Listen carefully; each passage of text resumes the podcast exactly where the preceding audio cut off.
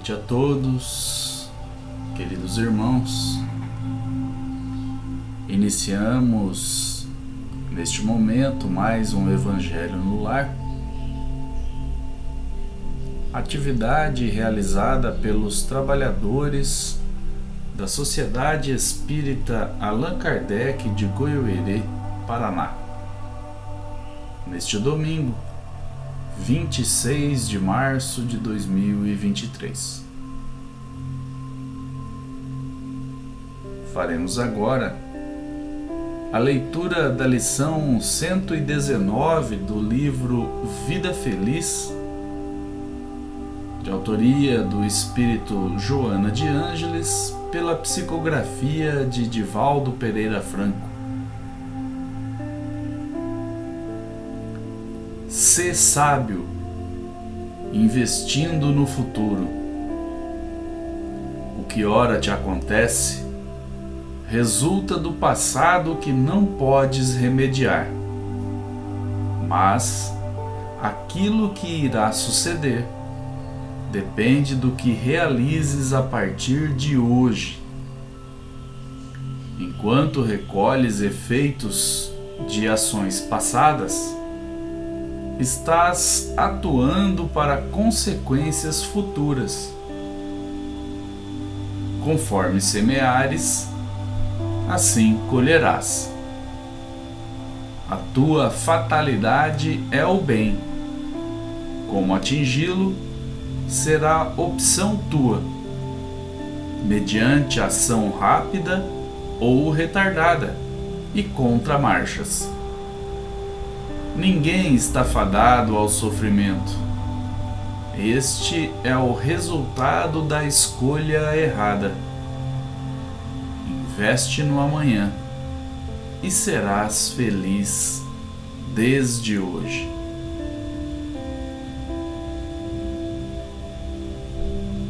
Queridos irmãos, serenando os nossos pensamentos, as nossas emoções, Vamos à nossa prece inicial. Querido Mestre Jesus, Divino Amigo, Divino Senhor das nossas vidas, pedimos nesse momento, Mestre amado, vossa autorização para iniciarmos mais um Evangelho no Lar, atividade bendita e redentora, do qual desde já agradecemos por este trabalho do qual fomos chamados, em prol de nossos irmãos e em prol de nós mesmos. Pedimos o amparo dos benfeitores espirituais, Mestre querido, para conforme nos recomendou a benfeitora Joana de Ângeles, a aprendermos a semear melhores sementes para colhermos o bem em nosso próprio futuro. Sim, Mestre amado, que possamos também assimilar as, as lições e as reflexões que serão tratadas neste Evangelho de hoje. E aprendermos principalmente a colocar todo esse conhecimento em prática no dia a dia de nossas vidas rogamos o vosso amparo e pedimos, Mestre querido, que permaneças conosco, hoje e todo sempre. Que assim seja.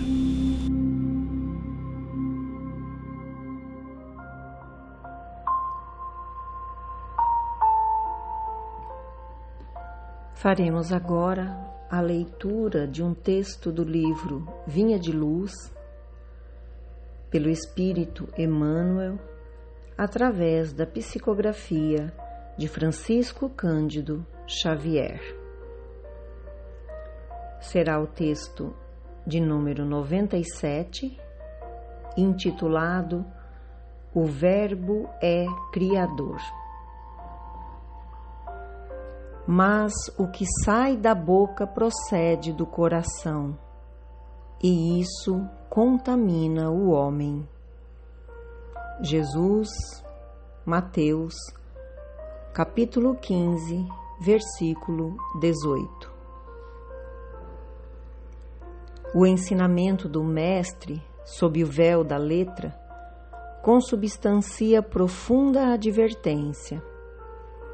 Indispensável cuidar do coração como fonte emissora do Verbo, para que não percamos a harmonia necessária à própria felicidade.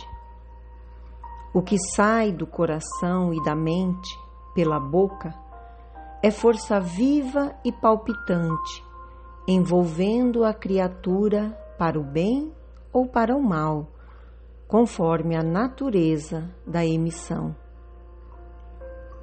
Do íntimo dos tiranos, por esse processo, origina-se o movimento inicial da guerra movimento destruidor que torna a fonte em que nasceu, lançando ruína e aniquilamento. Da alma dos caluniadores partem os venenos que atormentam espíritos generosos, mas que voltam a eles mesmos, escurecendo-lhes os horizontes mentais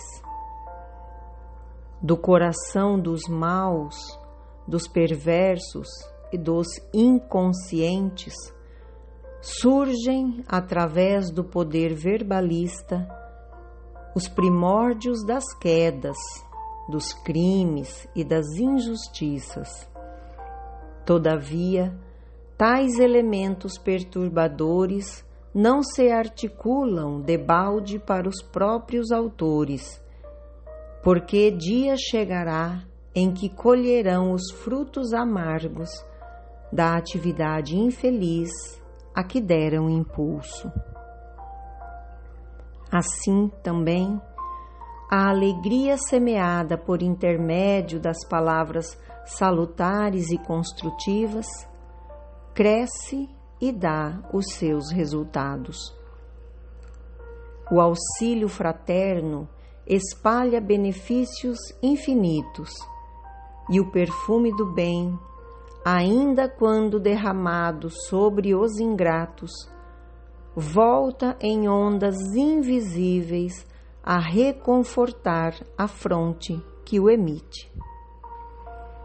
O ato de bondade é invariável força benéfica em derredor de quem o mobiliza há imponderáveis energias edificantes em torno daqueles que mantêm viva a chama dos bons pensamentos a iluminar o caminho alheio, por intermédio da conversação estimulante e sadia.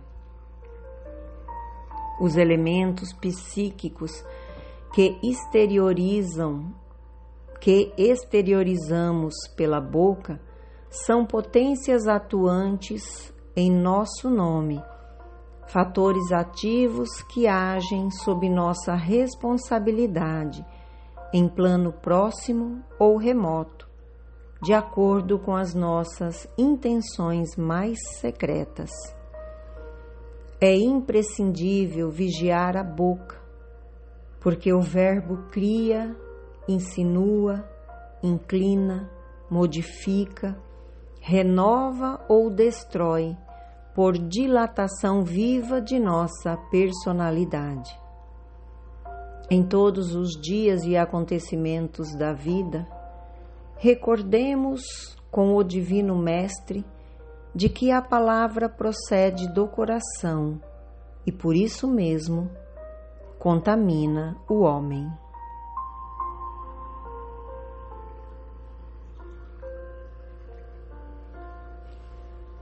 Queridos amigos, quantas vezes já ouvimos dizer que a palavra tem poder, que a palavra tem força e que a palavra é como uma flecha.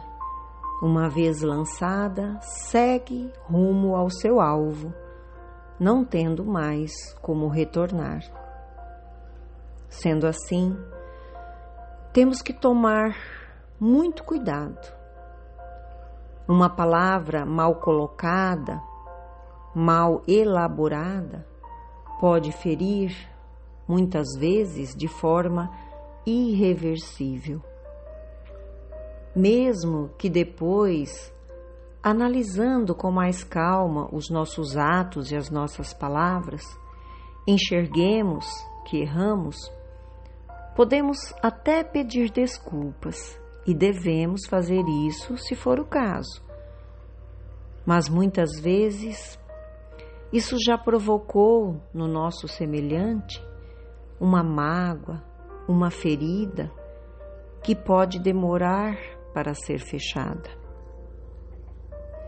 Observando a história da humanidade, nós podemos ver, como nos diz o texto, do íntimo dos tiranos do coração desses saírem palavras que abriram espaço para conflitos, para guerras. Quantas pessoas sofreram por causa disso? Pensamentos que, externados em forma de palavras, desencadearam verdadeiras ondas de ódio da alma dos caluniadores, nos diz Emmanuel, saem ideias venenosas, ideias que ferem, palavras que magoam e até destroem a vida de outras pessoas. Nós, que somos reencarnacionistas, Sabemos que uma calúnia pode comprometer uma existência, dificultar ou até impedir que uma missão seja realizada, atrapalhar a realização de um grande trabalho. Do coração dos maus, dos inconscientes, e podemos dizer dos inconsequentes, podem sair palavras malditas, mal colocadas, palavras capazes de destruir, de levar a crimes, a injustiças, provocando incontáveis sofrimentos. Mas não nos esqueçamos da lei de ação e reação todos colhemos os frutos, doces ou amargos, da lavoura a que demos curso. Por outro lado, sabemos que uma palavra bendita, uma palavra de carinho, de incentivo, pode alterar para melhor o rumo da vida de uma pessoa.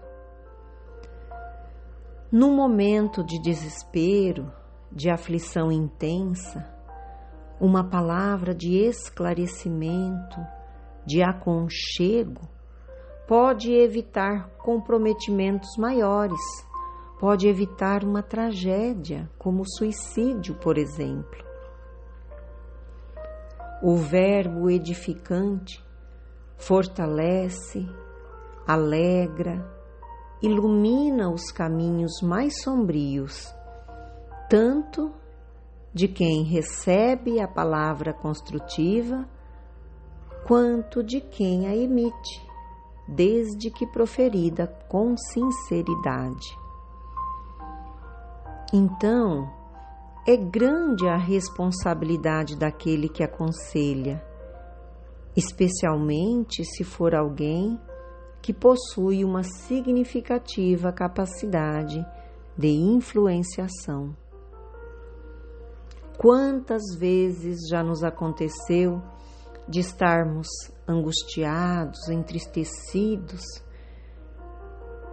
e um colega de trabalho, um amigo, um familiar nos trazer de volta a paz, a esperança, através de uma conversa fraterna, através de palavras consoladoras e edificantes. Lembremos que a palavra é um dom especial dos seres humanos e que todas elas, todas as palavras, têm um duplo significado. Um relativo ao seu próprio sentido e outro pelas vibrações fluídicas dos pensamentos que acompanham essas palavras, proveniente da pessoa que as emite. As vibrações, boas ou más, que acompanham as palavras proferidas voltam, segundo a lei do retorno, para a própria pessoa que as emitiu. Portanto, os seres humanos estão continuamente emitindo e recebendo de volta as vibrações fluídicas, positivas ou negativas, provenientes de suas próprias palavras. Por isso, o Divino Mestre Jesus asseverou que a palavra procede do coração e por isso mesmo contamina o homem. Vemos assim, meus irmãos, a necessidade e a importância de se fazer sempre bom uso deste dom tão especial que Deus deu a todos nós. Hoje e sempre Jesus seja conosco.